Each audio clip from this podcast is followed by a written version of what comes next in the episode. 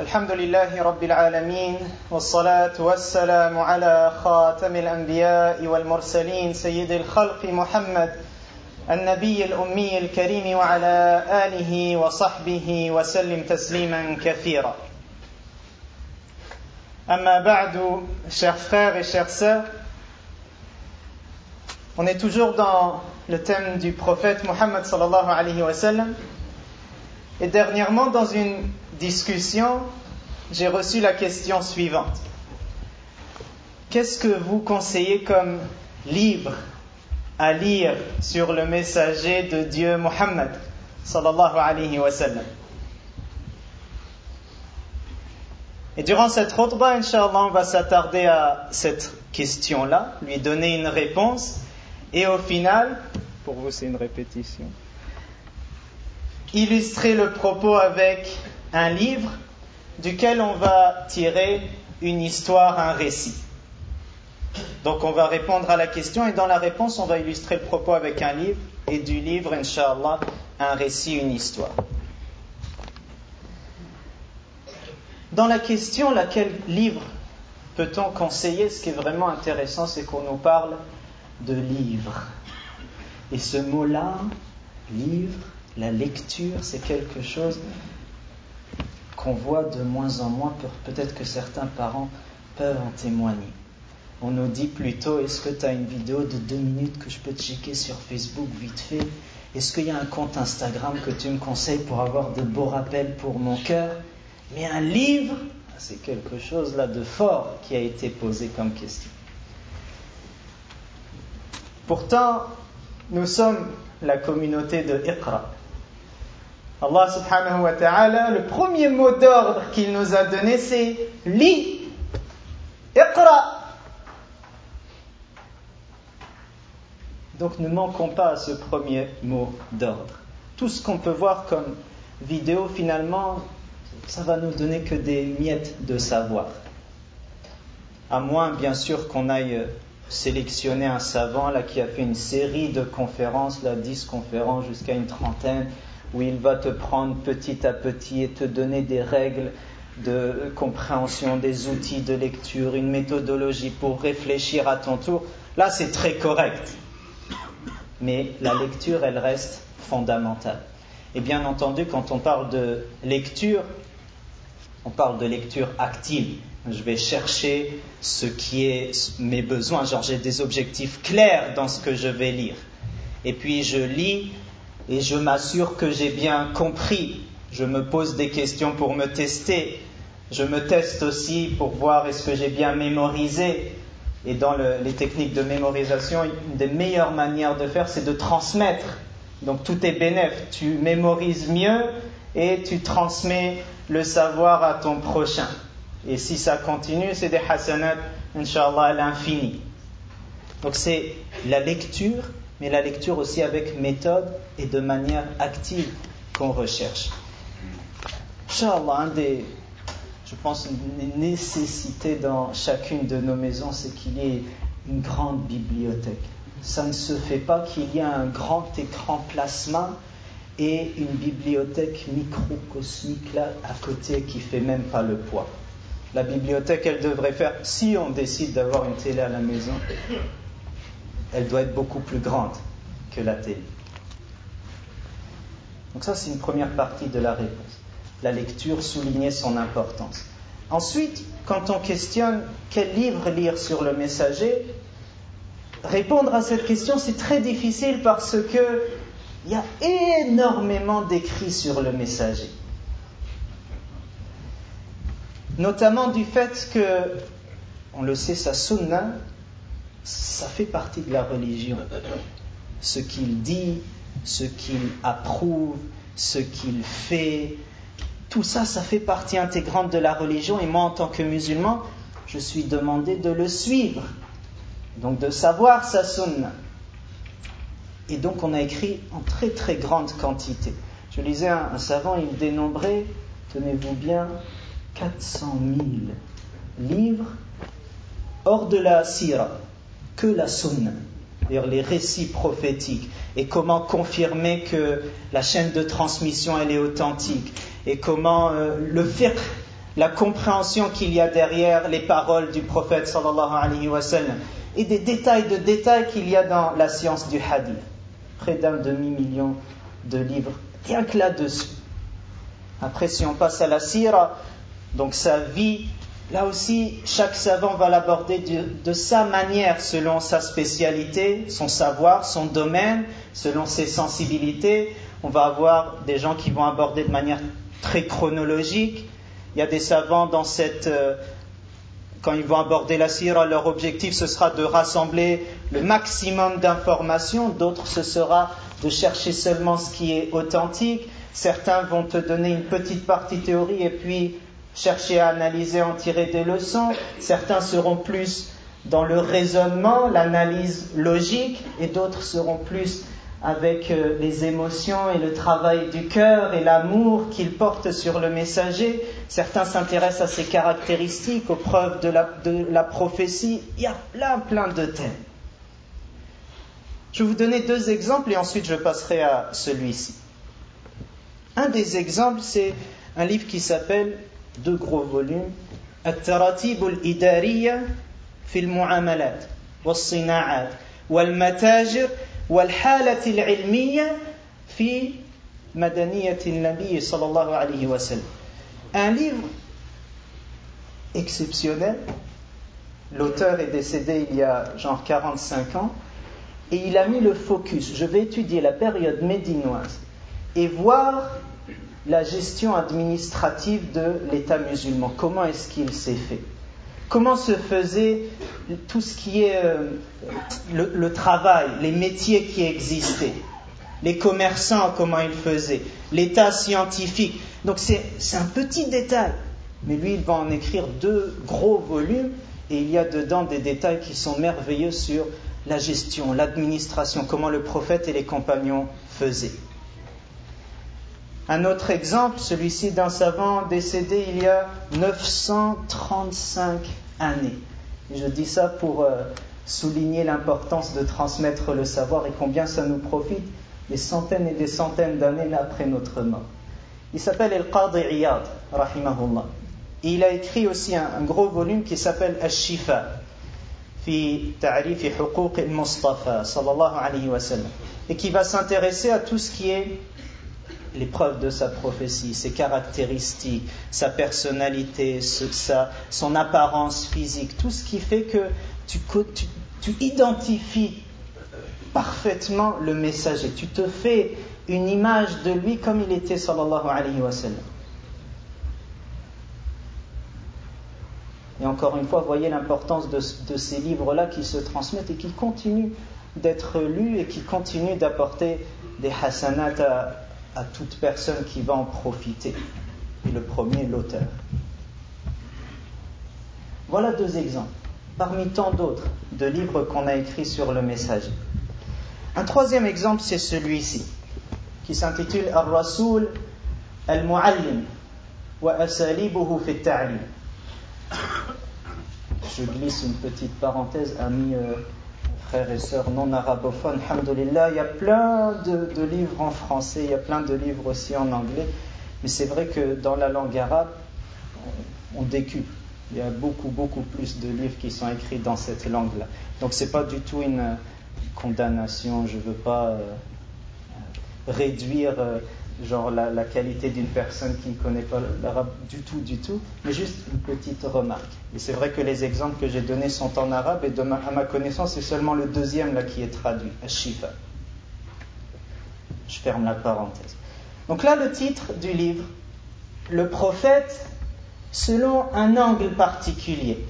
Le prophète en tant que pédagogue, le prophète en tant qu'enseignant, en tant que personne qui va transmettre le savoir. Le messager sallallahu alayhi wa sallam, excusez du terme, il balançait pas les infos comme ça. Il connaissait la, la psychologie des gens, il savait comment leur faire parvenir l'information. Et c'est vraiment incroyable de voir qu'on étudie des choses à l'université, dans le monde de l'éducation et l'enseignement. On se dit, subhanallah, le prophète faisait la même chose. Un exemple, je ne me rappelle plus les chiffres, mais en éducation, on insiste beaucoup sur le fait de répéter jusqu'à trois fois. et on te dit, tu, dis l'information une fois, c'est un petit pourcentage de gens qui captent l'information. Tu le répètes une deuxième fois, ce pourcentage il grossit, et c'est lorsque tu le fais une troisième fois que là tu atteins, je ne sais plus encore une fois les chiffres, mais dans les 97-98% de gens qui captent l'info. Le messager, c'est ce qu'il faisait. On, pouvait compter ses paroles et il les répétait. Donc vous voyez des choses qu'on étudie et qui se retrouvent dans la personne du prophète. Donc il avait des techniques d'enseignement. C'était un pédagogue. Et là, l'auteur, il s'est intéressé à ça. Donc vous voyez, c'est une approche particulière, très spécifique du messager. Et pour vous dire combien on a de livres sur le messager, combien on ne finira jamais d'aborder sa personne et ses qualités, sallallahu alayhi wa alihi wa. D'ailleurs, l'auteur, Cheikh Abdel Fattah Abouroud, un des grands éminents savants de, de notre époque, il est décédé aussi il y a quelques années. Inch'Allah, on en fera une khutbah sur lui, rahimahullah. Il a abordé ce sujet-là et il dit, à ma connaissance, et lui, sa connaissance dans le science du hadith, elle est, très très profonde. Bien ma connaissance, personne n'avait abordé le prophète sous cet angle, ou réservé un ouvrage que pour cela. Et c'est pour nous dire que, oui, on a écrit énormément, mais encore beaucoup à découvrir. Il y a encore beaucoup de choses à, révéler sur sa personnalité, sur ses agissements, sur, plein de choses qui concernent le messager Donc on a un héritage qui est très grand. Maintenant à nous, Inch'Allah, de, de faire profiter de nouvelles connaissances et de nouveaux, nouvelles approches autour du messager sallallahu alayhi wa. Donc c'est un livre qui va s'intéresser à cela et dans, dans le livre on trouve une trentaine de techniques d'enseignement. Il dit dans le livre, il y en a sûrement plein d'autres, mais il faut à un moment donné savoir qu'on est euh, imparfait, qu'on est limité, donc faire le peu et finir un travail, même si on sait qu'il est incomplet, vaut mieux que le remettre à plus tard et finalement euh, faire en sorte qu'il ne voit pas le jour. Et une des techniques d'enseignement, et c'est là qu'on va illustrer le propos avec une histoire, une histoire que vous avez déjà entendue et on l'a déjà rapportée, mais Inch'Allah, dans laquelle il y a de profonds rappels. Et rappelons-nous, on avait dit les droits du messager, on peut les situer à quatre endroits. Il s'agit de lire, l'importance de la lecture et d'avoir une belle bibliothèque sur lui, sallallahu alayhi wa sallam, de prier beaucoup sur lui, de savoir comment il se comportait pour se comporter comme lui à notre tour et l'aimer. Et on disait tout cela, on le retrouve quand on le pratique lorsqu'on découvre ses histoires. Tu es forcé à lire, à chaque fois que tu écoutes son nom, tu pries sur lui, tu vois comment il s'est comporté pour à ton tour te comporter comme il est, et tu l'aimes, sallallahu alayhi wa sallam, quand tu vois comment il est. Donc c'est ce qu'on recherche à travers cette histoire-là. Même si on l'a entendu, Inch'Allah, c'est renouveler tous ces, droits-là qu'on devrait donner au messager. Alors l'histoire, elle concerne un, jeune homme. Dans le hadith, il est dit Fatan, Shabban. Première secondaire peut-être, comme monsieur regarde les, les jumeaux ici présents. Il vient et il vient vers le messager sallallahu alayhi wa sallam qui est avec une assemblée de compagnons. Et il va poser une question question qui est pour euh, bon nombre d'entre nous choquante. Il va dire Ya Rasulallah, li bizina. Ô messager d'Allah, permets-moi, autorise-moi la fornication, d'avoir une blonde, d'avoir une petite amie, de sortir avec les filles. Là, on va tirer une première leçon. Le messager, alayhi salatu wassalam, il abordait ses compagnons avec tellement d'humilité, lui qui est la meilleure des créatures. Il abordait ses compagnons avec tant d'humilité, il se rapprochait d'eux, des fois de manière explicite, implicite, avec les mots, avec les gestes. Il faisait tout pour que ses compagnons soient très à l'aise avec lui. Et on a plein de récits dans lesquels les compagnons viennent se confier à lui, sallallahu alayhi wa sallam, et lui parler de sujets qui, qui ont trait à l'intimité dans le couple, qui ont trait à, des choses euh, parfois taboues dans la société, et on lui parle, on est à l'aise de, s'adresser à lui, sallallahu alayhi wa sallam.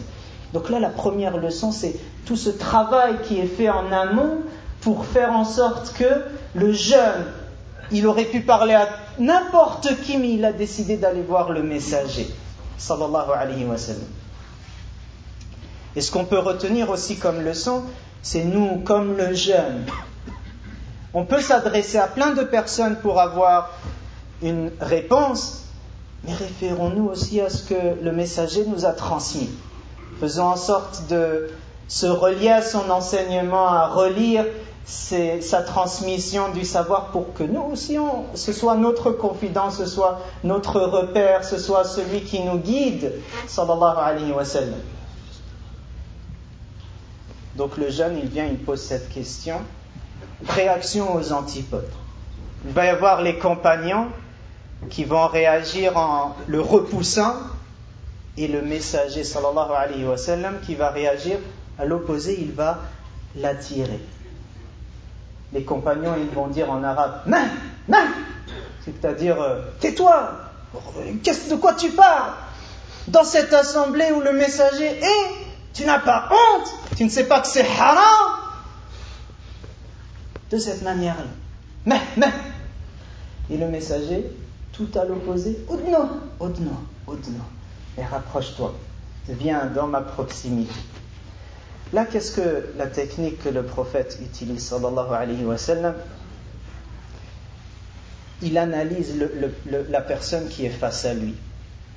Et très rapidement, une des plus grandes forces du leader, c'est de pouvoir analyser les personnalités des gens. Et là, il voit face à lui, non pas quelqu'un qui est venu se rebeller, poser une question juste pour euh, s'afficher ou pour mettre du doute dans, dans l'esprit des gens. C'est quelqu'un qui est dans le besoin.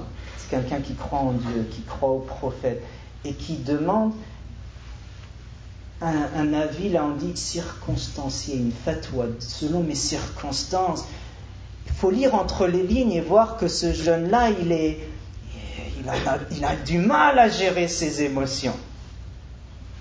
Et la tentation, elle est, présente et l'appel et tout ce qui est euh, euh, la tentation, elle est très présente pour lui. Donc c'est ça que le prophète voit. Et donc ce n'est nullement une personne à rejeter. Et nous de même, lorsqu'on a un jeune ou un moins jeune, mais qui nous dit des fois des choses de manière euh, explicite, là, directe, faut pas lui montrer une répulsion et lui dire que ce pas des sujets à aborder, tachoum quand même il faut lire entre les lignes et ne pas s'arrêter au mot, mais aller analyser la personne et voir son besoin. Et au lieu de le repousser, lui, il a besoin qu'on le, serre contre nous. Il est venu à moi, il croit en Dieu, il, a de très bonnes racines. Maintenant, à moi de l'aider à faire fructifier son arbre. Et cette attitude-là, on l'a avec les autres, on peut aussi l'avoir avec nous-mêmes. Des fois, quand tu fais des erreurs, on peut avoir tendance à vouloir se taper sur les doigts et puis se, parler, parler de soi-même avec méchanceté ou trop de sévérité. Non, il faut savoir que oui, il y a eu des erreurs, mais dans le fond, il y a beaucoup de bien. Et au lieu d'être repoussé, de se repousser, de mal se considérer, c'est de se rapprocher. Allah subhanahu wa ta'ala, il t'invite toujours à cela. Tu t'égares, reviens et je serai encore plus présent pour toi. Donc il y a cette technique d'enseignement. Il le rapproche physiquement et il le rapproche de son cœur. Le jeune, là, il est focus avec le messager, il est face à lui. Les autres, ils ne sont plus dans son champ de vue. Il est concentré, prêt à recevoir le message. Et là, le messager, alayhi salatu wassalam, il va lui donner deux remèdes. Un remède pour la raison, un remède pour sa spiritualité, son cœur. Le remède pour la raison, j'accélère le rythme, il va l'interpeller, lui poser des questions. Il ne va pas le sermonner avec un long discours de 30 minutes et lui dire c'est haram et je ne sais pas le, condamner, etc. Il va l'interpeller et faire en sorte que la réponse elle vienne de lui. il va insister sur une leçon, qui est une règle en or, qui est ne fais pas à autrui ce que tu n'aimes pas qu'on te fasse. Tu n'aimes pas que quelqu'un te fasse une chose en particulier, eh bien ne va pas la faire aux autres. Aime pour ton frère, ta soeur, ce que tu aimes pour lui-même. Il va lui rappeler cette règle-là et qui est applicable dans notre vie. Et on sait, plein de hadiths vont dans ce sens aussi. Donc là, il va l'interpeller là-dessus. Il lui dit Est-ce que tu aimerais que quelqu'un ait une relation extra-conjugale avec ta maman. Et bien sûr, le jeune, il va dire La ya Rasulallah, ju'iltu fidak. Il non, bien sûr. Il avec politesse, il lui dit que puisses-tu vivre au prix de ma vie, je sacrifierai ma vie pour que tu vives. Personne n'aimerait ça que pour sa maman. Il le fait raisonner et en même temps il dégage une émotion là de dégoût. Donc la raison avec les, les émotions. Puis il insiste en lui posant une seconde question. Est-ce que tu aimerais que quelqu'un ait une relation extra-conjugale avec ta fille, avec ta sœur, avec ta tante paternelle, avec ta tante maternelle. Et à chaque fois, le jeune, il répond. Et le prophète insiste pour bien que ça soit gravé dans son esprit et pour bien faire dégager ces émotions-là. La femme que j'ai face à moi n'est pas un objet duquel je peux profiter. C'est une maman, c'est une fille, c'est une sœur, c'est une tante qui mérite tout mon respect. Je dois élever la dignité de la personne que j'ai face à moi à ce niveau-là. C'est ma sœur, c'est une maman, c'est une fille, c'est. J'ai pas face à moi quelqu'un duquel je peux profiter. C'est extrêmement important. Là, il lui développe aussi cette image-là de la femme. Et on pourrait aussi tirer beaucoup d'autres leçons, mais passons à la dernière étape. Là, le messager, il voit, il a pratiquement euh, éduquer le jeune, il va poser la main sur son cœur. Imaginez déjà être dans la proximité du prophète, imaginez maintenant qu'il pose sa noble main, sallallahu alayhi wa sur votre cœur. Et s'il y en a un là, qui, il y a parmi vous des gens qui aimeraient le faire, posez votre main sur votre cœur. Et dites ce dua que le prophète a enseigné aux jeunes et aux compagnons. Allahumma, irfir dhanbi, wa tahir qalbi, wa hassin farji. Pardonne mes péchés, efface-les. Oh Allah, purifie mon cœur, mon intérieur. Oh Allah, fais qu'il y ait une forteresse sur ma chasteté, que je sois quelqu'un qui reste digne, éloigné de, de ces péchés, de cette tentation. Le jeune, il se lève il dit Plus jamais je n'ai pensé à cela. Qu'Allah subhanahu wa ta'ala fasse qu'on soit motivé à lire encore et encore plus sa vie a beaucoup prié sur lui, sallallahu alayhi wa sallam, à se comporter comme lui, à avoir une attitude semblable dans nos techniques d'enseignement, dans la pédagogie qu'on a avec ceux qui nous entourent et à, commencer aussi par nous-mêmes. Aimons-le. Sallallahu alayhi wa sallam. الله أكبر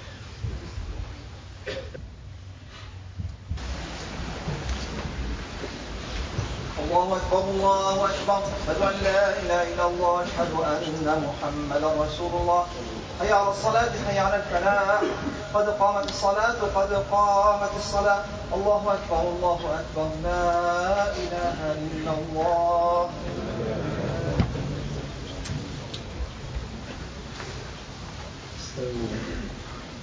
الله أكبر. الحمد لله رب العالمين. الرحمن الرحيم مالك يوم الدين. إياك نعبد وإياك نستعين. اهدنا الصراط المستقيم صراط الذين أنعمت عليهم غير المغضوب عليهم ولا الضالين.